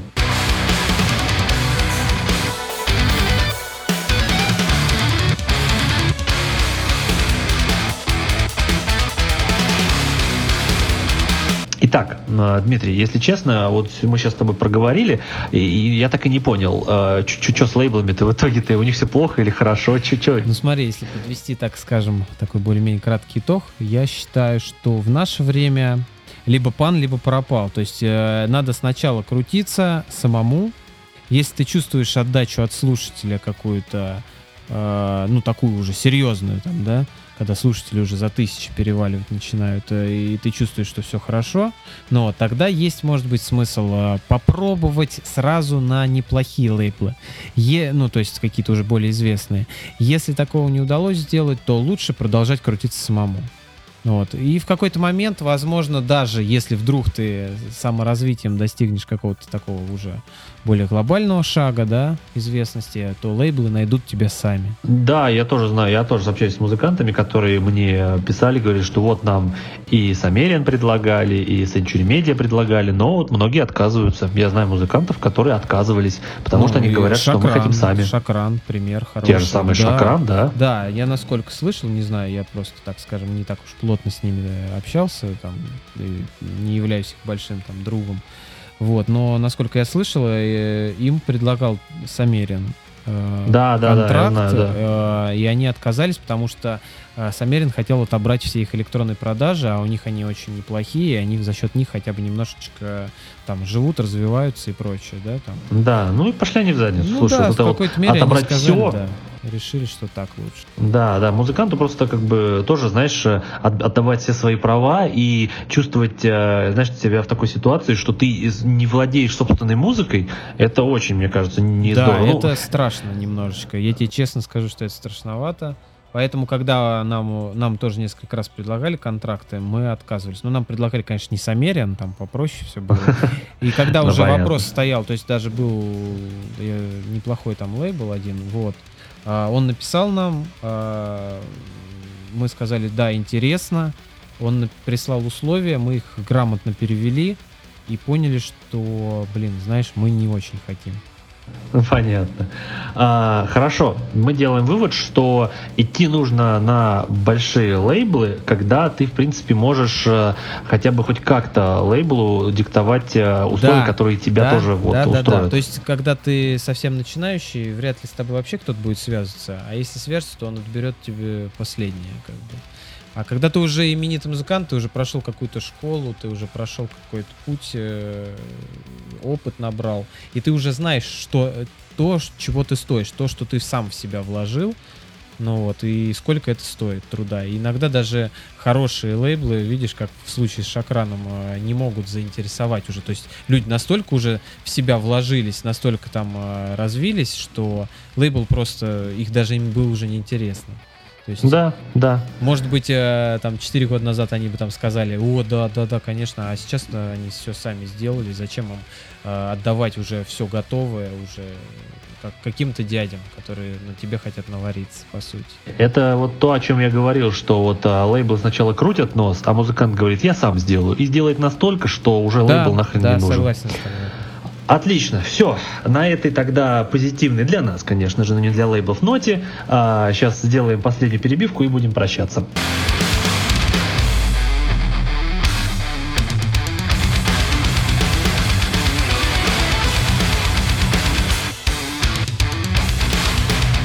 Итак, Дмитрий, а, я э, боюсь делать какие-то, знаешь, глобальные выводы, потому что как бы я всего лишь слушатель. А, вот каждый музыкант, который это послушает или слушает, сделает выводы сами. Ну вот, но а, я лично считаю, что а, мы, точнее мне более близко то, что музыканты сегодня распространяют музыку сами в том смысле, что а, мне как слушателю приятнее, значит, написать самому музыканту, а, поговорить с ним, о, заказать у него диск э, купить непосредственно у него, э, там, встретиться с ним. То есть мне это как слушателю более приятно. Вот что музыкант сам управляет своей музыкой, и я могу непосредственно с музыкантом э, контактировать. Вот. Ну это мое да, мнение. я с тобой согласен. А, кстати, мы с тобой не затронули тему российских лейблов. Про них вообще можно было бы отдельно сказать такое, что в России э, лейблы вообще не то, что что-то дают музыканту, да, там, а они забирают у него последнее. То есть э, сталкивались с таким, что, например, попасть на какой-нибудь э, э, что у нас там популярно из метальных-то было последний, там CD Maximum, да, э, какой-нибудь CD Maximum, Мазар. который, да, Мазар там или прочее такое, А, они для того, чтобы ты попал, берут с тебя деньги для того, чтобы окупить э, выпуск дисков. То есть, э, насколько я помню, последний раз мы с каким-то таким лейблом контактировали, мы сразу отказались. Э, Там был прайс что-то в районе 45 тысяч рублей. Это типа, как сказать, э, как это называется, бандл, знаешь, у американцев. Да, То да, есть да, это да, да, да, комплексная услуга такая. То есть там выпуск э, 500 дисков, тебе отдают из них там что-то 400, 100 оставляют себе, типа как бы на э, распространение вроде бы как. А, в каком-то там э, журнале российском, э, там, не помню, какие у нас там самые популярные это сейчас, э, э, оставляет статейка, если ты платишь 45 тысяч. Если платишь там 60 тысяч, там статейка будет цветная и уже там на, ближе к первым страницам. То есть, то есть, представляешь, да, ты как бы окупаешь свой, э, их вложение в тебя, вроде бы как, и даже платишь сверху. Но это И неправильно. дальше, и дальше а, уже по сути рекламой они как таковой не занимаются, кроме как парой постов в своих пабликах, э, там в соцсетях, и все. Ты сидишь, э, обнявшись, значит, с этими дисками, которые ты получил, да, ну вот, э, и все, в принципе, ты заплатил огромные деньги, которые могли бы пойти тебе там в тот же таргетинг, да, но так Ага. вот происходит. В России именно так сейчас лейблы работают. То есть э, от лейблов как да. таковых уже ничего и не осталось. Это такой же бизнес на музыкантах. Слушай, ну, честно говоря, наш лейбл настолько унылый, что я даже не посчитал нужным как-то э, отдельно их обсуждать, тем более, что мы кое затронули. По поводу того, что ты сказал, а, да, я знаю, у меня вот в 15 выпуске была группа Stellar Light, они вот э, писали а, вот в 14 году, что они подписались на лейбл Фона, это тоже наш Ну, крупный то же лейбл. самое, мы с ним общались. Да, да, да. Вот они как раз таки, знаешь, тоже вот примерно то же самое, что ты говорили. И вот фон, они такие молодцы. Они подписались, они якобы должны были их э, диски там рассылать по магазинам, что-то печатать. да, в итоге конечно. я ни в одном магазине э, не нашел диска вот увидишь. Silver Light, который выпускает фоны. Они валяются на складу. Мы, кстати, с этим столкнулись в 2012 году еще. И, э, и все. И как бы сначала мы чуть было не попались в эту ловушку по, скажем так, по незнанию определенному, да. Но в итоге мы в конце продумали все-таки, подумали хорошенечко и отказались от этой глупой затеи. Вот. Но, к сожалению, не все про это знают. Некоторые надеются, что все-таки будет чудо. Никакого чуда нет, я не рекомендую. Особенно начинающим музыкантам даже вообще в это ввязываться. Согласен, согласен. Вот, ну все, тогда, э, ну, ребята, в общем, спасибо, что слушали. Надеюсь, что э, вам было интересно послушать нас с Дмитрием. Ну, Дмитрий, как человек более опытный, более взвешенно все рассказал. Вот, я просто как слушатель, вот, поэтому Довольно-таки образованный слушатель. Спасибо, спасибо, это очень приятно. Вот, ну, я надеюсь, что это наш не последний такой вот э, спецвыпуск э, с Дмитрием и не последний по подобным темам, так что подписывайтесь, вот, э, поэтому всем спасибо и всем пока. Всем пока.